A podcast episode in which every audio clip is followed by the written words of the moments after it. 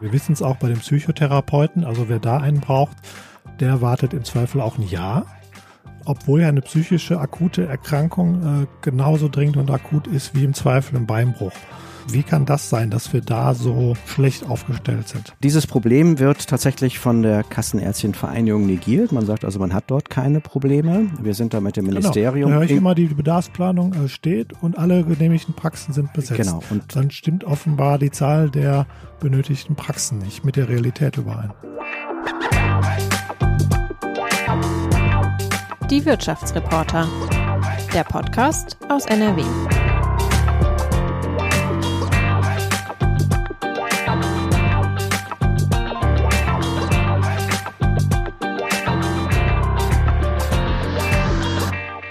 Hallo und herzlich willkommen, liebe Hörerinnen und liebe Hörer. Ihr seid bei den Wirtschaftsreportern. Das ist der Podcast der WAZ Wirtschaftsredaktion. Mein Name ist Stefan Schulte und ich bin, wie wahrscheinlich die meisten von euch, ein Kassenpatient. Und ich bin, wie wahrscheinlich die meisten von euch, nicht immer ganz zufrieden mit unserem Gesundheitssystem. Also abgesehen davon, dass aktuell natürlich das Corona-Comeback äh, nervt, läuft doch einiges schief. Die Apotheken haben nicht alle Medikamente. Wer mal leider ins Krankenhaus muss, wird schnell feststellen, dass äh, die Leute nicht wirklich Zeit haben, sich um ihn zu kümmern. Und wer mit seinem Kind zum Kinderarzt muss, der sollte sich besser einen halben Tag frei nehmen. So erfahre ich jedenfalls und auch Bekannte. Und trotzdem wird immer alles teurer. Ja, also kurzum, was läuft schief im deutschen Gesundheitssystem und wie können wir das ändern? Mein heutiger Gast weiß Antworten darauf. Bei mir ist Günther Weltermann. Er ist der Chef der AOK Rheinland-Hamburg. Das ist die größte gesetzliche Krankenkasse in Nordrhein-Westfalen. Ganz herzlich willkommen, Herr Weltermann.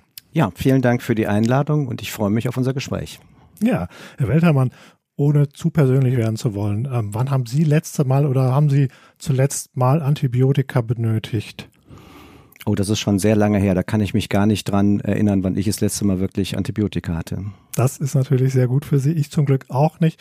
Eine Freundin hat mir gerade erst erzählt, die eine schwere Infektion hatte, dass der Apotheker aus mehreren Packungen die Reste zusammengeklaubt hat, um sie noch versorgen zu können. Ähm, das klang jetzt für mich eher nach Feldlazarett als nach dem Gesundheitssystem eines hochentwickelten Industrielandes. Wie, wie kann das sein, dass äh, wir wichtige Medikamente offenbar nicht genügend vorrätig haben. Ja, das wird ja in der Politik schon lange und breit diskutiert, wie wir die Patienten und auch die Arzneimittelversorgungssicherheit auch in Deutschland gewährleistet kriegen. Ist aber kein Deutschland-Thema alleine, sondern ein, ein mhm. europäisches Thema. Und ähm, wir sehen das natürlich in der Praxis, erleben das auch durch die Rückmeldung unserer Kunden, dass Medikamente so nicht lieferbar sind. Das hat aber nicht nur damit zu tun, dass sie halt ein Ausfall sind, also sie sind überhaupt nicht im Markt vorhanden, sondern wir haben durchaus auch damit zu tun, dass Medikamente zwar im Markt vorhanden sind, aber sie nicht rechtzeitig in den Apotheken sind. Also es sind klassische Zulieferthemen, die wir dort auch haben. Mhm. Man darf die anderen Positionen aber nicht ignorieren, dass wir durchaus Lieferausfälle auch haben. Das sind aber sehr, sehr wenige Fälle noch und sehr häufig gibt es auch tatsächlich Ersatzarzneimittel, die man also anstelle dessen auch in, ab, verabreichen kann. Und ähm, das löst jetzt das Thema selber noch nicht. Die Politik ist ja gerade dabei, entsprechende Gesetze zu schaffen, dass wir eine längere Bevorratung von drei Monaten im Großhandel vorhalten, um halt kurzfristige Lieferausfälle, die dann stattfinden, über diese mhm. Rückstellungsmenge sozusagen kompensieren können. Das Gesetz gilt seit Mitte des Jahres. Die Bevorratung konnte jetzt natürlich noch nicht so stattfinden für diese drei Monate, wie man sich das jetzt wünscht. Das wird jetzt gerade aufgebaut und ich glaube, das ist ein Teil der Lösung, um zukünftig darauf reagieren zu können, dass Arzneimittelausfälle nicht mehr in der Stärke stattfinden, wie wir das heute teilweise erleben. Ja, wir sind gespannt, wie es mit Blick auf den Winter wird. Die Grippesaison steht ja gerade erst bevor. Ja. Äh, es gab im letzten Winter, fand ich ganz ja, der klingt witzig, der Vorschlag der Bundesärztekammer. Die haben vorgeschlagen, machen wir doch einen Flohmarkt für Medikamente. So nach dem Motto, ich tausche Ibuprofen gegen Antibiotika. Hast du noch welche? Gib mir die. Nicht jeder nimmt die ja, wenn er sie verschrieben kriegt. Ist das eine Lösung, auch mit Blick auf den kommenden Winter? Also deine vollkommen irrgeleitete Diskussion. Ich glaube, es war sogar der Vorschlag, die abgelaufenen Medikamente irgendwie mhm. auf dem Flohmarkt noch zu verkaufen. Also das ist wirklich hanebüchend, der Vorschlag. Es okay. sollte vielleicht nur aufzeigen, dass wir uns um das Thema kümmern sollten. Ich sehe das jetzt mal sehr positiv als Rheinländer generell. Und ähm, würde es einfach mal als Diskussionsansatz nehmen, auch um wirklich uns um die Arzneimitteltherapie-Sicherheit, um die Liefersicherheit auch mal uns zu kümmern und einfach auch die Wege, wo Medikamente hergestellt werden, wo die Beistoffe herkommen. Sie kommen halt sehr häufig aus Indien, sie kommen aus, ähm, aus China, sie kommen aus anderen Ländern, wo mhm. sie halt einmal auf der ganzen Welt hergestellt werden. Mhm. Und wenn die Lieferketten dort brechen, wie wir das erlebt haben im Suezkanal, weil ein, ein Tanker zum Beispiel versucht hat zu drehen, ähm, dann führt das entsprechend zu diesen Ausfällen. Und die Lagerhaltung von Arzneimitteln findet größtenteils auf der Straße statt. Also es gibt eigentlich keine großartige Lagervorhaltung, worauf Deutschland jetzt mit dieser erweiterten Lagerhaltung von drei Monaten reagiert hat. Was durch die Politik, durch Europa diskutiert wird, ist natürlich, kriegen wir die Lieferproduktionsstätten wieder zurück nach Europa. Genau, Dadurch das versucht Herr Lauterbach und das lässt so den äh, Zuhörer, den Beobachter erahnen, es könnte irgendwann besser werden in den kommenden Jahren, aber eben nicht sehr schnell, weil bis die Lieferung, bis die Produktion in Europa anläuft, wird es ein paar Jahre dauern. Das würde ich ähm, genauso sehen. Deshalb ist mhm. der Vorschlag natürlich trotzdem richtig. Europa mhm. muss dort sicherlich unabhängiger werden. Allerdings hat das natürlich etwas damit zu tun.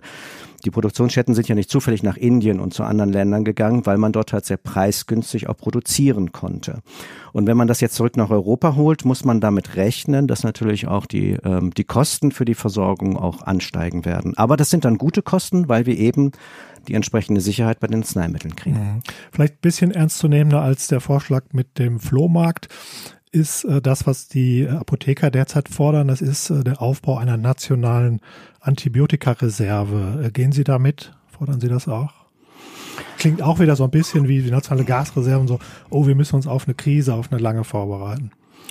Also man muss sich jetzt mal genau ansehen, was das denn konkret auch bedeutet. Also gegen Vorhaltung finde ich, ist es, das ist in Ordnung, das muss man machen. Also wenn wir Engpässe haben, Ausfälle haben, Schwankungsreserven brauchen, dann müssen wir die im Rahmen der Daseinsvorsorgung als Staat auch aufbauen. Und dann ist das auch die richtige Antwort darauf. Dann kann man das durchaus auch nachvollziehen, so wie das für andere Medikamente, die lebensnotwendig und wichtig auch sind, dann halt auch bevorratet über drei Monate, sollte man das für Antibiotika dann entsprechend auch nachvollziehen. Mhm, jetzt nehme ich mal die Rolle des Patienten, des Kassenpatienten ein. Ich brauche ein Medikament, das gibt's gerade nicht. Der Apotheker sagt, habe ich nicht. Kann meine Kasse, also im Zweifel die AOK Rheinland-Hamburg, äh, mir im Notfall helfen, dann eben doch an mein Medikament zu kommen? Ja, klassischerweise ist das natürlich die Aufgabe des Apothekers zur Not auch über den Großhandel, über Importarzneimittel das nicht vorhandene Medikament zu organisieren. Mhm. Es gibt ein, ein sehr schönes System, wo man nachverfolgen kann vom Hersteller über den Vertriebsweg bis in die Apotheken, wo welche Medikamente vorrätig sind. Dieses System nutzt Deutschland nicht umfänglich. Das wäre für mich zum Beispiel eine Lösung, wie man sehr schnell Transparenz darüber schaffen könnte, wo denn welche Medikamente bei welcher Apotheke gegebenenfalls noch vorrätig sind. Mhm. Und wenn man diese Transparenz hat, ich glaube, dann sind wir schon mal einen ganzen Schritt weiter, um wirklich Lieferengpässe zu unterscheiden von Lieferausfällen. Ausfällen mhm. brauche ich eine Schwankungsreserve, Lieferengpässe, weil vielleicht die Vertriebswege nicht sauber geregelt sind, ließen sich über Transparenz sicherlich besser ja, steuern. Also im Grunde so eine große bundesweite Datei. Medikament XY sind gerade in Schleswig-Holstein an der Küste oder in den Alpen vorrätig und zwar auch genug. Ähm, sieh mal zu, wie wir das ins Ruhrgebiet kriegen. Nach dem Motto? Zum Beispiel, teilweise geht es aber auch in der Stadt. Die eine Apotheke hat etwas, die andere Apotheke hat es nicht. Da kann man dann durchaus auch nochmal steuern, aber ja natürlich. Und die haben keinerlei Austausch bisher. Also die Apotheken, die nebeneinander liegen, weil es Konkurrenten sind, oder? Also auf jeden Fall nicht so in der Art, dass Sie, wenn Sie in die Apotheke gehen und der Apotheker sagt, geh doch mal in die Nachbarapotheke und hol dir was ab. Nee, man wird Ihnen dann anbieten, pass mal auf, mein Großhändler kommt am Mittag vorbei, ich bestelle das Medikament, bestenfalls bringe ich es dir sogar noch nach Hause ähm, damit dann sozusagen ein Weg in eine Nachbarapotheke nicht stattfindet. Das ist ja durchaus auch ein Service, der entstanden mhm. ist damals unter Corona-Bedingungen, wo wir gesagt haben, naja, wir wollen möglichst nicht noch zusätzliche Patientenkontakte organisieren. Das ist damals auch von uns als AOK Rheinland-Hamburg mit unterstützt worden unter Corona-Zeiten. Heute muss man ehrlicherweise sagen, muss man dieses Instrument sicherlich der, der Arzneimittel kostenpflichtig für die gesetzlichen Krankenkassen nach Hause zu bringen, auch nochmal hinterfragen. Mhm. Also wenn ich Sie richtig verstehe, müsste man eigentlich die verschiedenen Apothekerinnen und Apotheker als Staat dazu zwingen, dass sie miteinander kommunizieren und sich austauschen? Naja, wenn die Warenhaltung auf jeden Fall so wäre, dass jeder in, den, in die Warenhaltung des anderen durchaus mal reinschauen könnte, wenn das denn gewollt wäre, dann könnte man natürlich Patienten ja, durchaus gut. gezielt. Ja, als Patient würde ja. ich das auch so sagen, ähm, das interessiert mich jetzt eigentlich nicht. Ich möchte ja mein Medikament haben, das möglichst schnell und friktionsfrei. Dann äh, bitte kooperiert doch miteinander und ähm, sorgt dafür bitte, dass ich das Medikament schnellstmöglich kriege. Sehr häufig ist es aber so, dass das Medikament durchaus am gleichen Tag durch den Großhandel geliefert wird. Die Warenhaltung auch in den Apotheken selber ist nicht mehr die, wie wir sie vielleicht mit den großen Schubläden von früher noch kennen. Sie ist durchaus anders. Auch da findet Warenhaltung durchaus auf der Straße statt. Ähm, das ist jetzt nicht zwingend schlimm und ist auch nicht schlecht, ähm, aber es führt halt dazu, dass gewisse, wenn die Vorratung nicht äh, funktioniert, halt äh, Arzneimittel nicht nicht lieferbar sind. Sie sind aber einfach im Moment nicht vorhanden. Mhm, interessanter Ansatz. Herr Weltermann, ähm, wir erleben gerade eine Rückkehr von Corona in Deutschland, wenn man so will. Das ist äh, bestimmt auch wieder die Schlagzeilen. Viele machen sich Sorgen. Müssen wir uns dann Sorgen machen? Naja, also Herr Lauterbach hat ja ähm, ganz klar gesagt, dass es ähm, schwierig werden könnte im Herbst, dass die Erkrankungen von Corona durchaus auch ansteigen können, ähnlich wie das halt mit Grippeeffekten und so weiter auch immer stattfindet, aber wir uns eigentlich keine Sorgen machen müssen, in dem Sinne, wie wir sehr unvorbereitet eigentlich in die Krisensituation vor zwei Jahren gelaufen sind. Wir haben eine hohe Immunisierung, das teile ich auch. Wir haben ähm, nicht nur durch die Impfungen, sondern auch durch diejenigen, die schon erkrankt sind und auch wieder genesen sind, dass eine hohe Grundimmunisierung in der Bevölkerung da ist. Dennoch kann man ja immer nur wieder anraten, ähm, vorsichtig zu sein und ähm, sich entsprechend auch zu verhalten. Und wenn man Symptome hat, hat, um keinen weiteren auch zu gefährden, sich zu testen. Das hat vielleicht auch nachgelassen, mhm. ja. dass wenn man einen Schnupfen hat, sich vielleicht doch nicht mehr so testet, was also vor zwei Jahren undenkbar gewesen wäre, wird langsam wieder ein bisschen Normalität.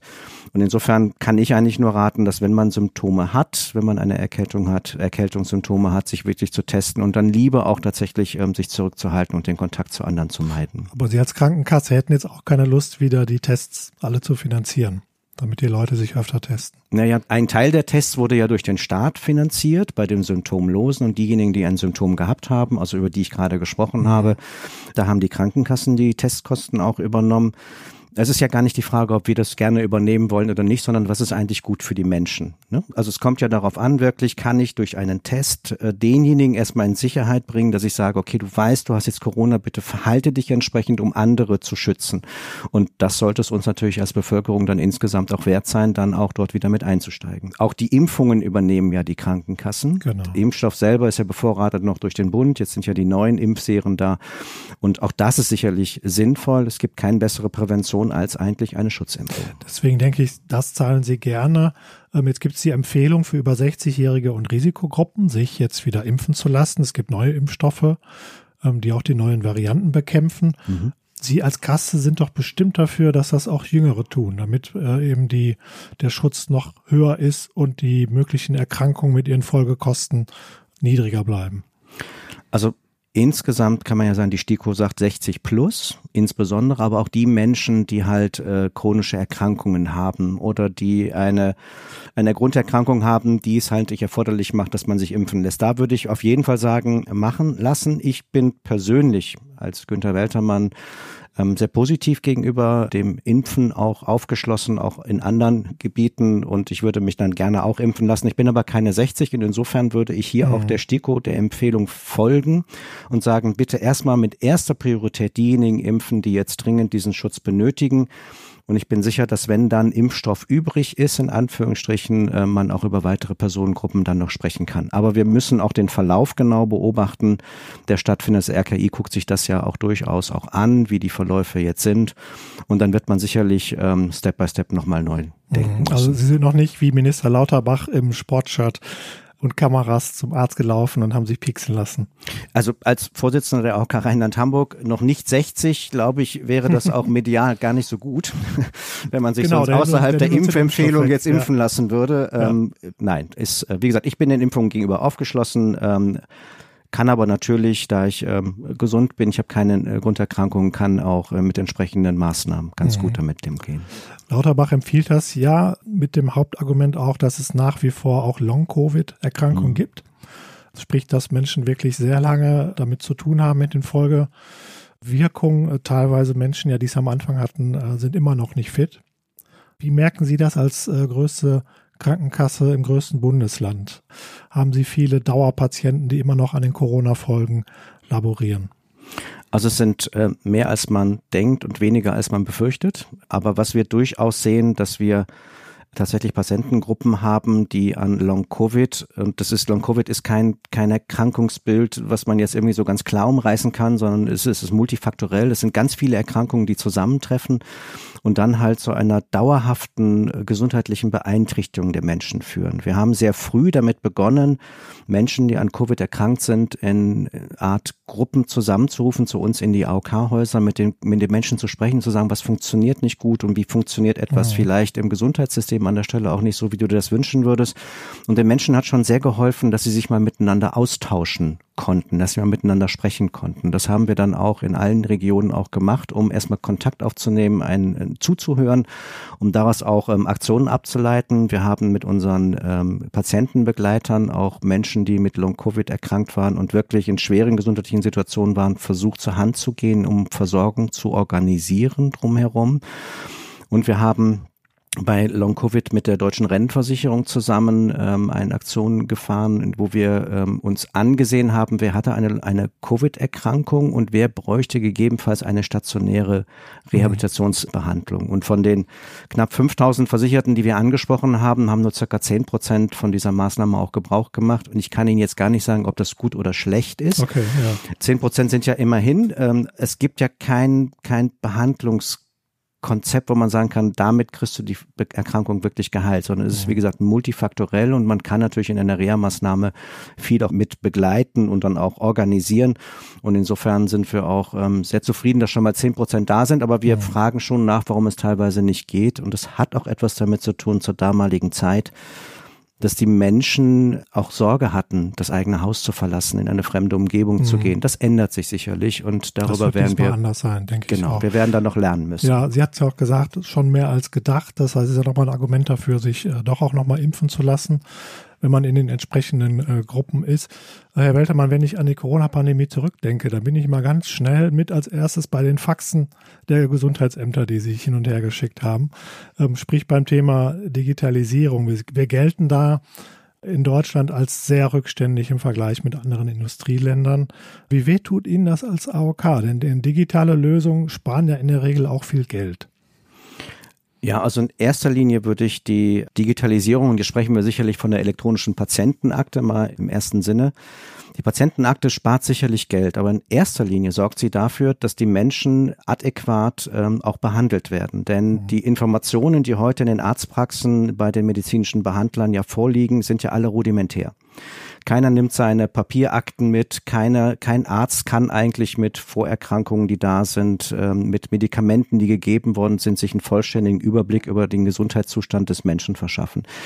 Und diese elektronische Patientenakte, die zum 1.1.25 ja verpflichtend dann im Opt-out-Verfahren, also Opt-out heißt in dem Sinne, ja. du, du kannst sie abwählen. Sie kommt, es sei denn, du wählst sie ab ist natürlich ein Ionenschritt aus meiner Sicht. Mhm. Endlich ein informierter Arzt, wo ich als Patient entscheiden kann, welche Daten darfst du einsehen. Ich bin Herr meiner Daten. Alle meine Informationen, Röntgenbilder, Impfausweise, Unverträglichkeiten sind an einer Stelle gespeichert und der Arzt kann sie sich sozusagen bei meiner Behandlung, auch wenn ich das erste Mal in die Praxis hineinkomme, kann sie sich ansehen. Das, glaube ich, ist ein, ein riesen Wissenssprung, den wir dort tun ähm, und der sich auf die ähm, Behandlung enorm auswirken wird. Und genau das hat Ulla Schmidt, die damalige Gesundheits Gesundheitsministerin vor jetzt fast genau 20 Jahren versprochen. Ich war tatsächlich, ja, liebe Hörerinnen und Hörer, ich bin nicht mehr 20, ich war tatsächlich dabei, als Ulla Schmidt genau dieses vorstellte und die Vorzüge der Gesundheitskarte pries und sagte, die wollen wir jetzt ganz schnell einlösen. So, jetzt haben wir sie immer noch nicht in der Form. Meine Karte kann, wird immer noch nur zum Einlesen benutzt beim Arzt, nicht zu mehr. Ähm, ist das nicht Wahnsinn, wie langsam wir da sind in Deutschland? Ja, also wir als Krankenkassen sind natürlich ähm, sehr, sehr unzufrieden, weil wir haben viel Geld investiert, um die gesamte Infrastruktur aufzubauen, um die Leistungserbringer mit den entsprechenden Geräten auch auszustatten. Und wir sind mittlerweile ja fast zwei Jahrzehnte unterwegs, ähm, um diese ähm, elektronische Gesundheitskarte zu kombinieren mit Anwendungen, in Anführungsstrichen, dass endlich eine Patientenakte entstehen kann. Und äh, man kann sich ja ungefähr vorstellen bei der Entwicklung der Technik, dass das, was ich vor 20 Jahren investiert habe, heute und noch nicht genutzt wurde, heute längst schon, äh, sage ich jetzt mal, äh, nicht mehr State of the Art ist. Und insofern haben wir aber jetzt die einmalige Möglichkeit und die gute Möglichkeit, und die würde ich gerne auch nutzen wollen, ähm, zum 1.1.25 die elektronische Patientenakte wirklich allen Patienten auch ähm, anbieten zu können und dazu braucht es einen großen Kraftakt. Was wir erleben ist, dass wir sehr gerne Misserfolge feiern und Erfolge gerne negieren. Und was wir brauchen, ist eine positive, zugewandte Stimmung der Bevölkerung gegenüber der Patientenakte, mhm. indem man auf Einwände, Sorgen, sachgerecht eingeht. Was ich gerne haben möchte, dass unsere Versicherten, die Menschen in Nordrhein-Westfalen, aber nicht nur, eine sehr bewusste, informierte Entscheidung treffen. Und wir erleben ja sehr, sehr häufig, dass wir Argumentationen erleben von Datenmissbrauch und so weiter und so fort. Und äh, darauf muss man natürlich, auf diese Sorgen muss man eingehen, man muss die Menschen informieren. Und dann kann man damit, glaube ich, auch ähm, sehr gut umgehen. Es ja. ist eine einmalige Chance. Aber das Problem ist für mich, dass jetzt der erste Step wäre für mich das elektronische Rezept. Mhm. Ich habe auch keine Lust mehr, Papier irgendwo durch die Welt zu schleppen ähm, und denke, das muss doch möglich sein. Das gibt es theoretisch, aber in der Praxis oft eben nicht, weil die Lesegeräte nicht funktionieren oder ähnliches. Da fängt es doch an und die ersten Erfahrungen damit machen ja dann den Nutzerinnen eben auch nicht die Hoffnung, dass in zwei Jahren alles damit klappt. Naja, jeder Anfang ist schwer. Das elektronische Rezept ist ab 1.1.24, also in nicht mehr allzu fernen ja. Monaten, ähm, tatsächlich dann auch verpflichtend ja. für jeden es einzusetzen. Der Start war durchaus schwierig, muss man ähm, auch sagen. Mittlerweile haben wir im Monat circa 450.000 E-Rezepte. Man muss aber wissen, 450 Millionen Rezepte stellen wir im Jahr aus. Also es ist immer noch ein sehr kleiner Bruchteil. Das ja. heißt, wir müssen natürlich auch in den Arztpraxen, in den Abläufen eine ganze Menge verändern. Wir müssen die Menschen auch mitnehmen zu sagen, nutzt das bitte. Und dann hat es sehr, sehr viele Vorteile, ein E-Rezept zu haben. Sie können es über eine App bedienen, Sie können es aber auch Ihre Gesundheitskarte auch einlesen. Die App oder die zukünftig dann auch die elektronische Patientenakte. Ja. Ist natürlich sehr sinnvoll, dass äh, jeder kennt das wahrscheinlich, wenn Sie eine Dauermedikation haben und Sie sind mal gerade im Urlaub, Ihre Medikamente gehen aus. Sie können natürlich beim Arzt anrufen, der kann Ihnen elektronisches Rezept zur Verfügung stellen und Sie können es dann auch einlesen ja. in der Apotheke vor Ort. Das ist natürlich ein Riesengewinn. Kein Papier. Ja, es kann klar. zukünftig eine Arzneimitteltherapie, Sicherheitsprüfung durchgeführt werden. Also viele, viele Vorteile am Anfang schwierig. Ich glaube, das kommt richtig ins Laufen. Kurze Prognose, wann wird denn alles drauf sein, was Ulla Schmidt einst versprach? Also die ganzen Akten, die wir haben, Medikamentenhistorie, eben unsere Gesundheitsdaten, die im Zweifel, das muss man ja dazu sagen, unser Leben retten können im Ernstfall. Wenn Ärzte schnell wissen, äh, was bisher geschah. Können es auch kurz machen. 2025 das Ziel schaffen wir? Ja. Okay, prima. Herr Weltermann, ich gehe davon aus, als Chef der AOK Rheinland-Hamburg sind Sie auch AOK-Kassenmitglied ja. und Patient. Wunderbar, dann möchte ich Sie gerne fragen, nervt es Sie auch, wenn Sie als Kassenpatient zum Facharzt wollen und dann einen Termin vorgeschlagen bekommen, der in drei, vier, fünf Monaten ist? Ja. Oder haben Sie da andere Wege? Ich hätte sicherlich andere Wege, ich äh, will die aber für mich gar nicht in Anspruch nehmen. Also ich bin da durchaus sehr, sehr bewusst, dass ich äh, natürlich die Möglichkeit hätte, sehr zügig einen Termin zu bekommen. Aber ich will ja eben auch ausprobieren, das, was unsere Patienten eben auch erleben, was sie uns auch reflektieren, um eben für Verbesserungen im System auch zu sorgen.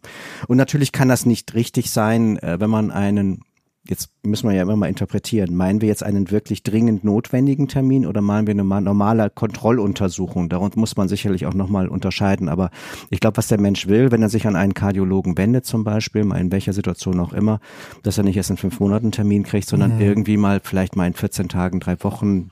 Wenn es eilig ist, natürlich viel, viel früher, aber wenn es eine normale Regeluntersuchung ist, so dass man irgendwie so in drei Wochen da ist. Ich glaube, das wünscht mhm. sich der Mensch. Und wir müssen dafür Sorge tragen, dass wir ähm, diesen Wunsch des Patienten, den ich für berechtigt erachte, ähm, dass wir den auch erfüllt kriegen. So wie wir im Moment im Gesundheitssystem aufgestellt sind, wird das nicht gelingen. Und ich möchte hier gar nicht über die Ärzte herziehen und sagen, ihr macht da alles falsch und deshalb gibt ihr den Versicherten keine, keine Termine, sondern das Problem ist sicher wesentlich komplexer. Und da müssen wir über Entbürokratisierung sicherlich sprechen. Wir müssen über Vereinfachung reden. Wir müssen über Zusammenarbeitsmodelle denken und über neue Zusammenarbeiten der Sektoren auch. Mhm. Also Krankenhaus, ambulante. Mhm. Und da hat Herr Lauterbach schon viele gute Gesetze aus meiner Sicht vom Ansatz her mit reingebracht, wo wir über Primärärztzentren sprechen und so weiter, also Zusammenarbeitsformen von Ärzten, wo wir hoffen, durch effizientere und effektivere Abläufe auch mehr für die Patienten tun zu können. Ist aber eine Long Run. Ist ich nicht von heute auf morgen. Ich wollte sagen, ich hoffe da mit Ihnen und unsere Hörerinnen und Hörer sicher auch. Aber über zwei Problemfälle würde ich mhm. gerne reden, gerne. weil sie mich auch persönlich bewegen und auch viele unserer Hörerinnen und Hörer ganz sicher. Problemfall eins: Kinderärzte. Gibt es gefühlt überall zu wenig, aber ganz besonders in, sagen wir mal, ähm, Vierteln mit äh, vielen Geringverdienern, vielleicht auch mit in sozialen Brennpunkten, da fehlen ganz besonders die Kinderärztinnen und Ärzte. Ähm, warum ist das so und was tun Sie dagegen? Können Sie was dagegen tun? Also nur begrenzt natürlich. Wir haben eine Bedarfsplanung, also wie viele Kinderärzte werden denn in welchem Bereich benötigt. Diese Bedarfsplanung ist aus unserer Sicht nicht adäquat. Da ist zum Beispiel Essen sind zwei Bedarfsbereiche und dann organisieren sich natürlich oder man, die Ärzte ziehen dann dorthin, wo mhm. natürlich mhm. möglichst ein Umfeld ist, wo man auch seine, mit seiner Praxis gut auch zurechtkommt. Das ist wahrscheinlich weniger, so da, wie wir das erleben. Die gehen dahin, wo es nett ist. Ja, will ich jetzt gar nicht so sagen, aber aber sie gehen natürlich dorthin, wo die Praxis sich gut betreiben lässt, wo halt auch ein umfängliches, ähm, sage ich jetzt mal, Zweitgesundheitsmarktumfeld äh, ist. Und das sehen wir sowohl in Köln, wir sehen es aber auch in anderen Städten. Dass also wir, wir sind hier in Essen gerade in genau. der Zentrale von Funke. Es hat ja einen Grund, dass im Essener Norden, der eher ärmer ist und schwieriger ist, äh, ganz viele Kinderärzte fehlen und im Süden der Stadt, dem reicheren Teil, eben nicht.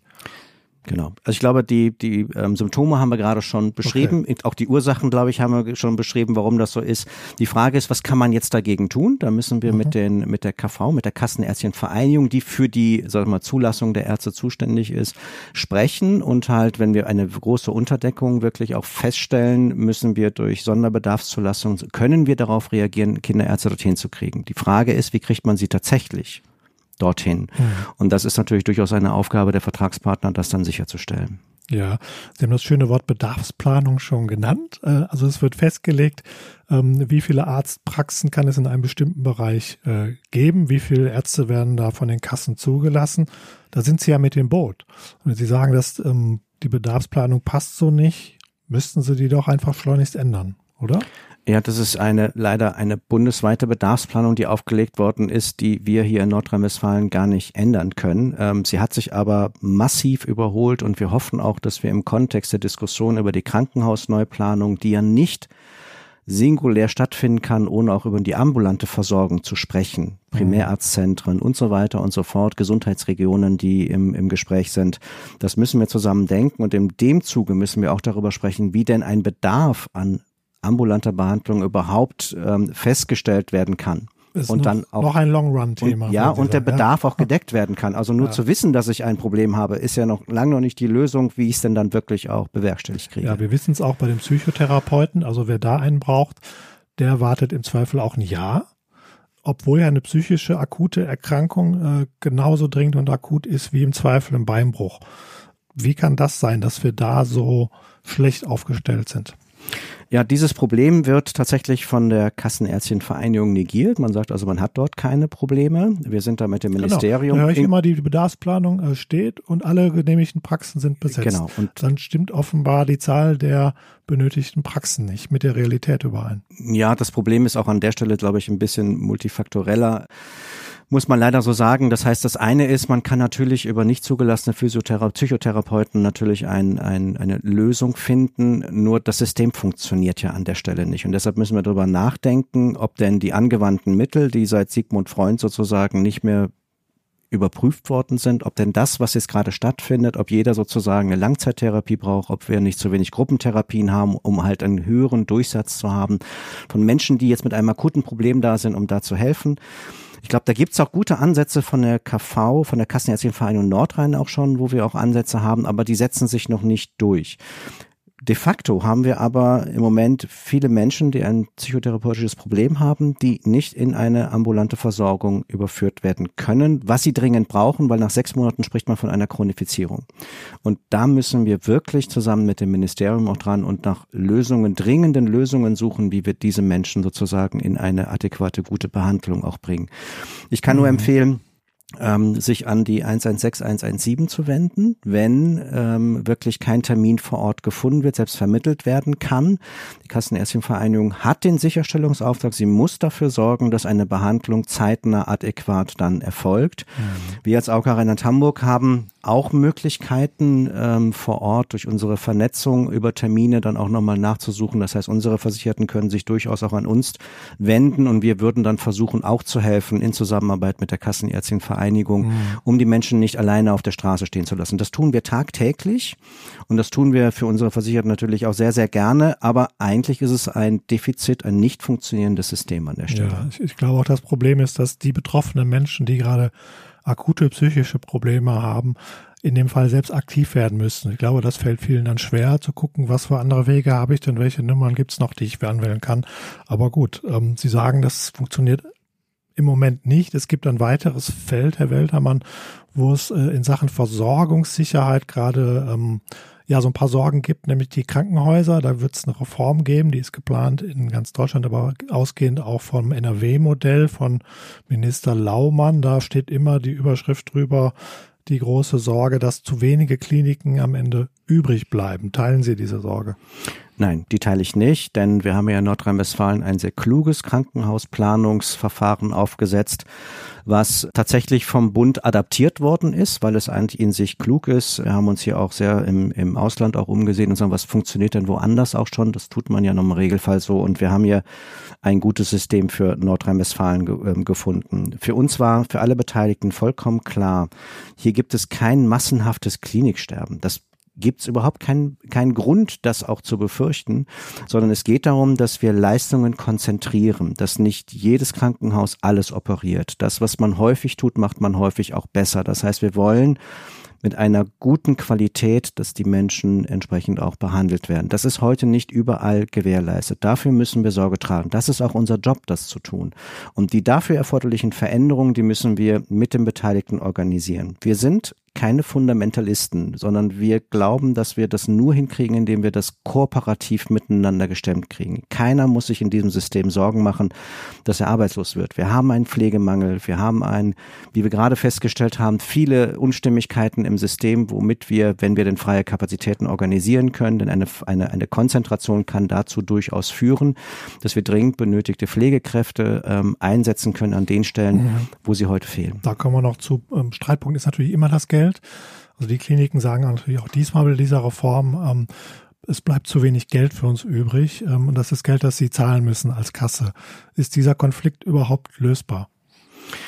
Ja, ähm, nur vielleicht nicht von den Krankenkassen in Anführungsstrichen. Also das, das System selber, was ja jetzt neu geschaffen wird, ist ja eine vollkommen, vollkommene Umkehrung. Wir haben äh, bisher ein System gehabt, das jeden Einzelfall bezahlt hat. Und es gab eine, einen Mengenanstieg. Es wurde viel operiert, damit das System auch sozusagen am Laufen gehalten worden ist. Und die Umkehr ist eben, dass wir keine Mengenantrieb ähm, mehr haben wollen. Das heißt, wir wollen diese Mengenkomponente rausnehmen, indem wir Vorhaltekosten bezahlen. Das, was die Krankenhäuser jetzt sehen, wir werden eine Umstellungsphase haben. Diese Umstellungsphase kostet Geld. Diese Umstellung von dem neuen auf das, vom alten auf das mhm. neue System. Und da muss die Politik noch eine Antwort tatsächlich geben, mhm. wie denn diese Kosten in dieser Umstellungsphase finanziert werden mhm. sollen. Mhm. Es geht hier ja nicht nur um Krankenbehandlungskosten, sondern es geht ja auch um Daseinsfürsorge. Mhm. Und Daseinsvorsorge ist Aufgabe des Staates. Und wir mhm. als Krankenkassen sagen natürlich, wir werden unseren Teil dabei tun, um in eine gute Krankenhauslandschaft der Zukunft auch zu kommen. Aber Vater Staat muss hier auch entsprechend parat stehen und für die Kosten aufkommen, die dann auch als Daseinsfürsorge mitgestemmt werden können. Und diese Zusage brauchen die Krankenhäuser ja. auch, damit sie diesen Weg auch mitgehen können. Da nochmal in die Rolle des Patienten oder der Patientin geschlüpft. Der ist das im Zweifel ja egal, wie viel Geld das Krankenhaus kriegt von ihnen. Die merken aber, wenn sie beim Krankenhaus liegen, die Ärzte, die Pflegerinnen, äh, die haben überhaupt keine Zeit mehr für mich. Ähm, sie haben das Wort Fachkräftemangel eben angerissen. Gefühlt wird das immer schlimmer. Ähm, ist das so und wie kann man dem begegnen? ja nur, indem man Strukturen einfach verändert. Strukturen verändert dahingehend, indem man halt sagt, wirklich die Konzentrationsprozesse im Krankenhaus. Wir müssen auch die ambulante Versorgung neu denken. Wir müssen halt genau sagen, was brauchen wir auch ambulant vor Ort, was brauchen wir in Zentren vorgehalten mit, sag ich mal, multiprofessionellen Ansätzen. Wir reden da ja auch ähm, über unterschiedliche Zugänge zur Medizin, wo wir ja hier in Essen auch über den Gesundheitskiosk ja auch etwas ausprobieren. Wie kriegen wir die Menschen besser gesteuert auch in die Systeme hinein, damit das auch gut funktionieren kann. Um nochmal auf die Frage der Krankenhäuser zurückzukommen und die Ärzte dort. Meine Schwiegermutter ist letztens im Krankenhaus gewesen und ich bin den Ärzten und den Pflegekräften unendlich dankbar. Wir, wir haben sehr häufig, wir reden über die Arbeitssituation und so weiter, aber das war wirklich toll, wie aufopferungsvoll, wie hingebungsvoll und wie wie auch mit Zugewandtheit, sie wussten nicht, wer ich war, mhm. ähm, ähm, auch tatsächlich uns als äh, Angehörige aufgenommen und mitbegleitet haben. Und deshalb ein ganz herzliches Dank an alle, die im Medizinbetrieb wirklich auch mhm. ähm, tätig sind. Mhm.